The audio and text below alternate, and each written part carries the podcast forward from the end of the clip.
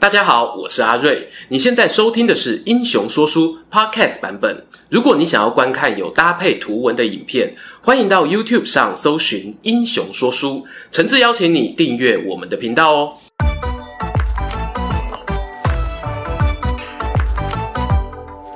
Hello，英雄说书的观众朋友，你们好，我是说书人阿瑞。诶，又到了我们第二次的。阿瑞怎么看时间啦？好，那今天呢，我们要来跟大家聊什么话题呢？啊，这个话题 Alan 精挑细选啊，很多人都很关心的一个问题哦，也有很多观众朋友在直播的时候会跟阿瑞我问到哦。那相信大家对于自己的人生目标哦都有很多的期许，所以今天这个问题呢，就是观众朋友们最想知道的，到底读历史有没有用呢？这个问题呢，我建议啊，大家可以用《说文解字》，我们来了解一下哦。我们看题目呢，其实分成两段，第一段就是读历史哦，因为读历史呢，我自己个人想到了，其实就有两种很常见的解释哦。第一种解释是呢，读历史系哦，就你可能大学啊或研究所，你读了历史系的相关系所。但第二种可能呢，就比较宽广了，那就是。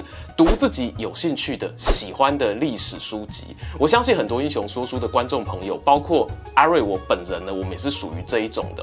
就我们可能平常我们各自有各自的本业啊，但是呢，因为我们自己太喜欢一些历朝历代哦，这个古今中外的人物故事，所以呢，我们就会去阅读一些相关的书籍，好，然后来了解到底那些人物发生什么事情。所以呢，在我心中啊，读历史呢，至少哦，可以分成这两种不同的解释。好，我们解完了前半部呢，接下来要解后半部啦。后半部是什么？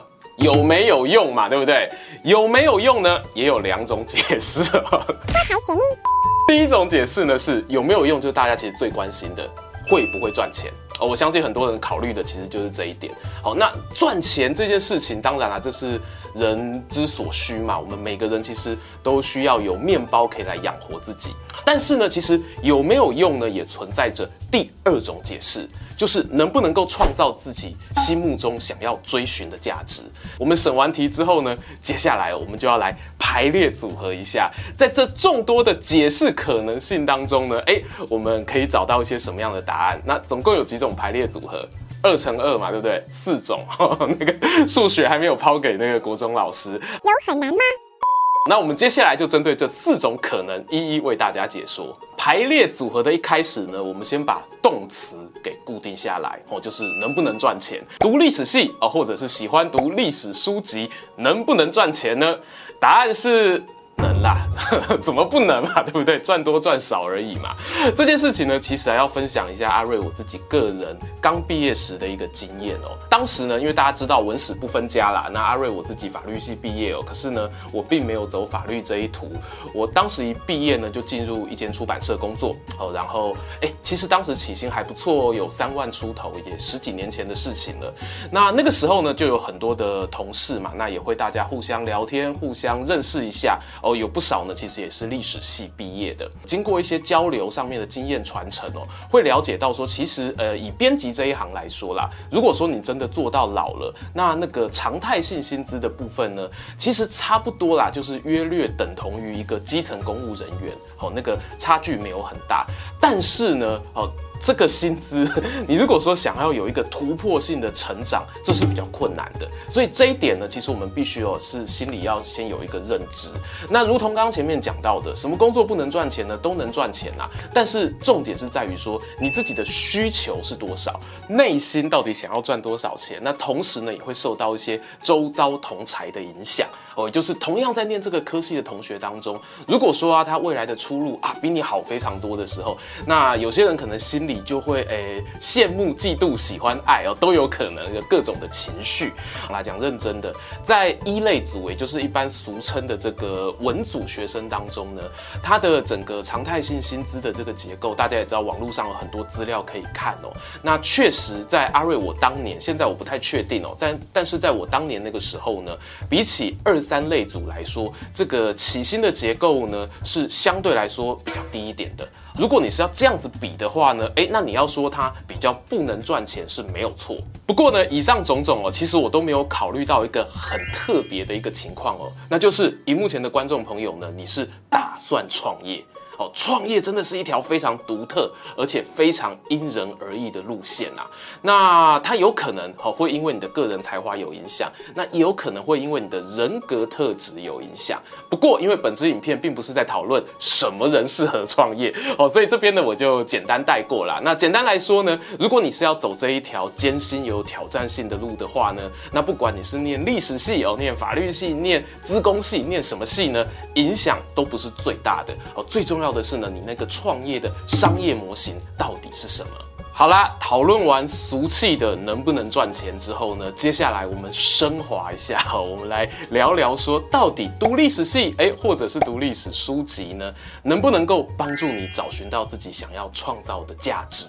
好，这一点的答案呢，一样是肯定的，很开心哦。因为其实啦，呃，阿瑞我自己本身呢，我是一个相当相信阅读的人。好，那大家也知道，我们在这一题的两个前提当中呢，其实都是建立在大量的阅读上面。不管呢你是历史系的学生哦，那你就会在史料的爬书啊，或者在写论文、在直抒己见的时候呢，你都会创造出很多自己的一个想法。那反观呢，如果你只是一个历史业余爱好者，你同样哦，在读这些书籍的时候啊，你也一样可以找到一些诶，面对自己困境时候的灵感。哦，那或者是说呢，呃，找到一些抒发自己人生压力的管道，那这样子的一个获得哦，其实对于找到自己的人生价值来说，我觉得呢都是有相当大的助益的。没错，每个人追求的利益啊，虽然不太一样，但是呢，在阅读这个部分呢，它所能够带给你的，其实主要是在这边，好，头脑，也就是形而上的部分。那形而下的部分怎么办呢？好，我经常想起啊，以前教我写文章的老师阿胜哦，他告诉过我一句话：一篇再怎么精彩绝伦的文章啊，在你头痛欲裂的时候呢，甚至比不上一颗普拿藤。所以啊，我想啊，就用这一句话做结吧。吼，在问自己历史到底有没有用的时候呢，你不妨呢先检视一下自己的人生，好，面对的到底是哪一种镜头，好，才能够对症下药，找寻解方。那也希望呢，今天啊这样子的这个回答呢，能够对观众啊有所帮助，和大家共勉之。然后，如果你喜欢阿瑞怎么看这个系列的话呢，也欢迎哦在影片下方留言分享你的想法，或者说你有更多想要听阿瑞所聊的问。题，那阿瑞我还有小帮手 Allen 呢，都会在底下哦找寻茫茫网友留言当中一些有趣的问题，我们会在之后的节目当中来做回答。最后呢，就邀请啊大家可以订阅我们英雄说书频道，也可以追踪说书人阿瑞的 Instagram，那边有更多的说书日常可以看。我们下次再见。Hello，英雄说书的观众朋友，你们好！哎，我们又来到了英雄短 Vlog 的时间啦。今天阿瑞呢，我要来参观一个展览。那这个展览呢，是叫做《台湾文化的启蒙与自觉》。那它里面最有名的一个展品呢，就是黄土水先生他所做的甘露水。他在一九二一年的时候呢，入选东京地展的一个精彩作品。相信大家也很期待哦，看一下他的庐山真面目。那就跟着阿瑞我一起走吧。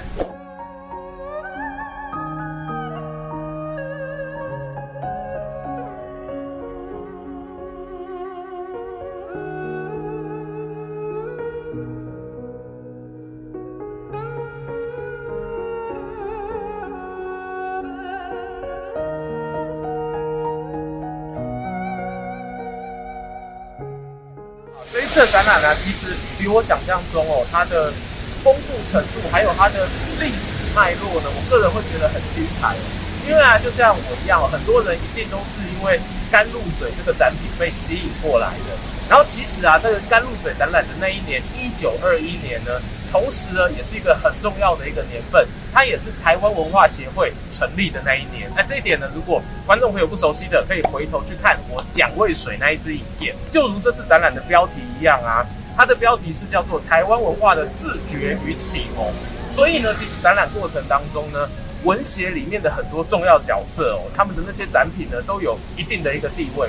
所以呢，诚挚邀请大家，就是不管你是对于雕刻有兴趣，对画作有兴趣，甚至你对于摄影有兴趣哦，那在我们的展览当中呢，都有非常非常丰富那一个时期哦，台湾经历重要转变的时候所留下来的这些艺术的结晶，通通在这次展览当中了。那时间呢是到今年的四月二十四号为止，好，所以说欢迎大家如果有兴趣的人呢，记得可以来北师美术馆的官方网站可以预约哦。啊，记得哦，要先预约哦。好，那今天 vlog 就到这边啦，我们下次再见啦，拜拜。喜欢今天的故事吗？画面右边哦，还有更多推荐影片可以追哦。诚挚邀请您动动手指订阅我们频道，打开小铃铛，选择接收全部消息，这对英雄说书的帮助非常非常大。如果你还想要给我们更多鼓励，也可以扫描加入会员 QR code，用每个月一杯咖啡的钱赞助团队创作更多好故事。我们下次见。